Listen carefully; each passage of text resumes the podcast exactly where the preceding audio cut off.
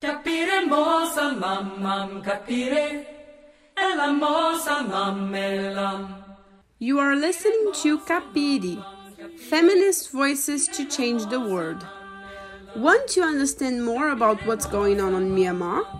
Read the interview Debbie Stothard gave to Capire on the story of the country and the strategies built by women to face impunity.